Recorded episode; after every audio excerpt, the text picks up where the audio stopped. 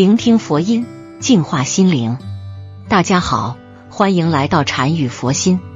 我们都知道，生老病死是大自然的规律，任何人都无法与其抗衡。就连佛教里也说，每个人的生命都是一场轮回，是无法避免的。所以，为了表达亲人朋友的哀思，寄托每个人的心愿，希望亲人在另外一个世界也能够活得很好。葬礼就诞生了，但却总有人在服饰上犯了忌讳。要知道，穿着不对，不仅对逝者不敬，也是对丧主不尊，严重者还会给当事人带来身心上的伤害。那么，葬礼上要注意的着装禁忌究竟有哪些呢？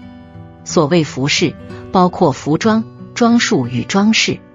服装是指材质、颜色、做工。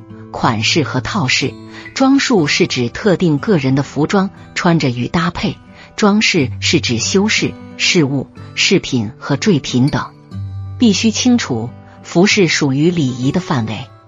礼是法的本源，礼通过秩序与规范来实现社会的安定与和谐，与法律是一样的目的。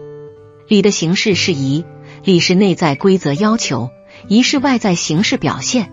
合起来称为礼仪。长期以来，丧礼被视为一种自发行为。由于既没有政府层面的管制和要求，又没有主流意识形态层面的引导和推介，所以传承上十分混乱，也十分复杂。三教九流各行其事，南村北郭，莫衷一是。但丧事活动在仪态仪表方面禁忌，却有以下几个共同方面。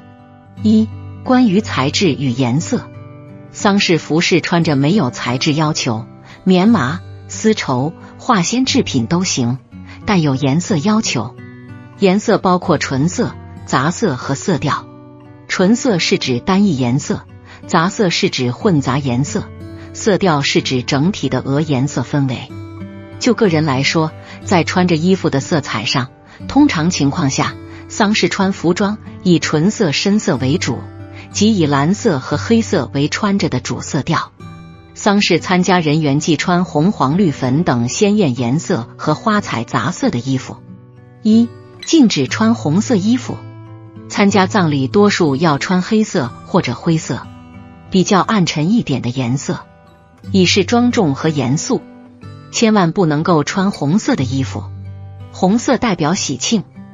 会给人一种不尊重过世的人的感觉，而且穿红色的衣服参加葬礼会招来不利的磁场，容易发生各种倒霉的事情，得不偿失。二、禁止穿黄色衣服，黄色衣服比较活泼明亮，看起来轻松愉快，而参加葬礼是非常沉重的，很不适合穿。即使外面穿了黑色或者灰色的衣服。里面的衣服也尽量不要是黄色的，否则也会容易招来各种灾祸，而且很容易生病，对于健康运不利，一定要禁止穿。三、禁止穿花色衣服，花色衣服过于鲜艳招摇，在参加葬礼的时候是不能够穿的。无论是中式葬礼还是西式葬礼，花色衣服都会被列为禁忌颜色。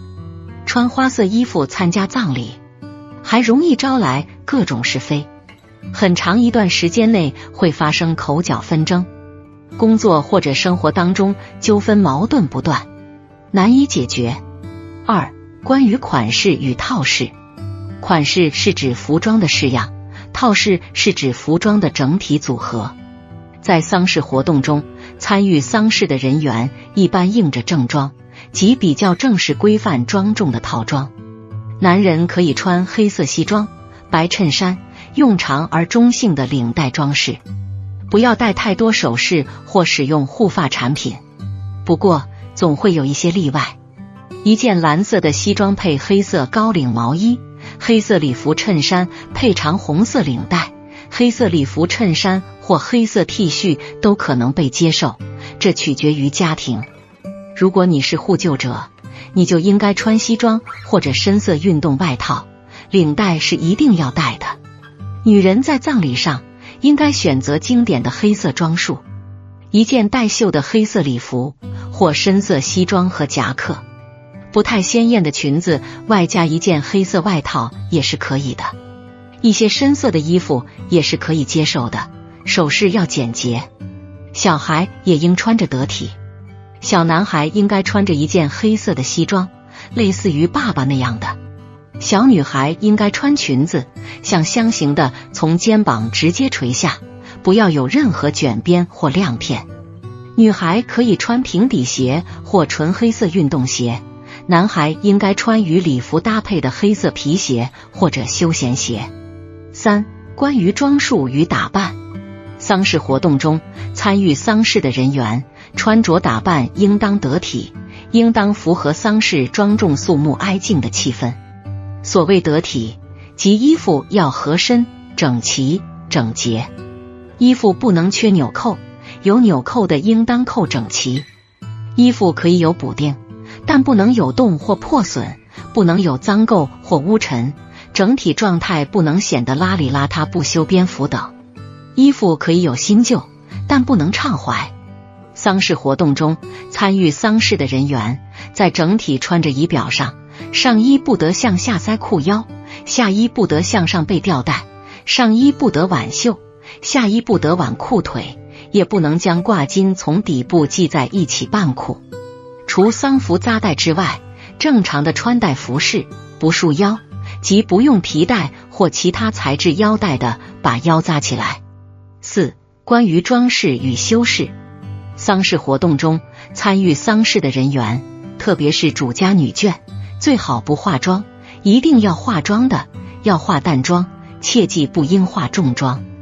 男不带饰物，如扇、坠、香囊、流苏等；女不带首饰，特别是耳环、项链、手镯等坠物，一是显得轻慢，二是容易丢。还有参加丧事活动的人员，特别是主家人员，最好也不要戴围巾，可以戴纱巾，但一定。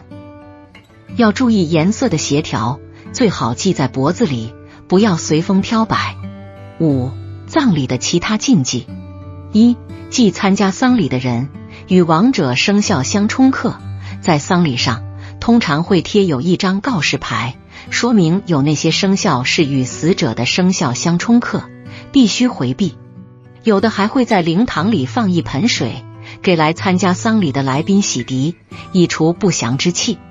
二，忌参加丧礼的人与亡者生辰八字相冲克，因子午相冲、金木相克的道理。如果亡者是子年出生的，那么不论亡者的亲朋或好友，凡是五年出生的人都不能参加送葬仪式。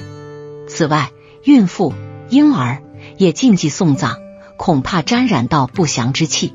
三，忌入殓时啼哭，将眼泪滴在亡者身上。在举行入殓仪式时，亡者的亲友应当保持冷静。此时忌讳有人啼哭，否则会使亡者不忍离去，其魂魄将无法升天，而滞留丧宅。若因啼哭而不小心将眼泪滴在亡者身上，将使得亡者留恋人间，不得转世超生。四忌七月时出葬，七月被一般民间视为鬼月。此时阴间的鬼门大开，许多鬼魂被流放到阴间来。若于七月出葬，可能会招引更多的鬼魂出现，鬼煞大作，对丧家更为不利。五忌守丧期间剪发、剃胡须。根据民间的习俗，在家有丧事期间，其亲人不能剪发及剃胡须。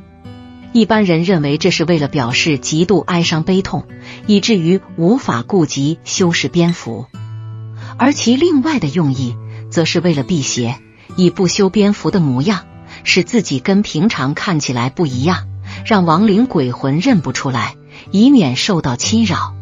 六，祭出葬时，抬棺者说“重”字，在出殡时，抬棺者应保持肃静，尽会说到“重”这个字。若不小心脱口而出，可能会生出变故，如棺柩更重而更加抬不动，或是于行进间抬焊断裂，导致棺木掉落地上。七忌带孝者观看建庙、婚嫁或接触产妇及婴儿。因一般人认为带孝者身上带有不祥之气，所以凡是与神事及喜庆有关的场合，如建庙、安葬或是婚礼、喜宴，都应避免参加。否则，在带孝者的凶气感染之下，将导致建庙不灵，或新婚夫妻感情不睦。而若带孝者接触到产妇或婴儿，将致使产妇难产。以及婴儿夭折等不幸的事发生，这些小细节的事情虽然看起来无伤大雅，但一不小心就会给人不尊重逝者的感觉，甚至一不小心造成伤害。所以最好是多多注意，给自己积攒阴德。好了，今天的视频到这就结束了。如果您喜欢本期内容，请给我点个赞。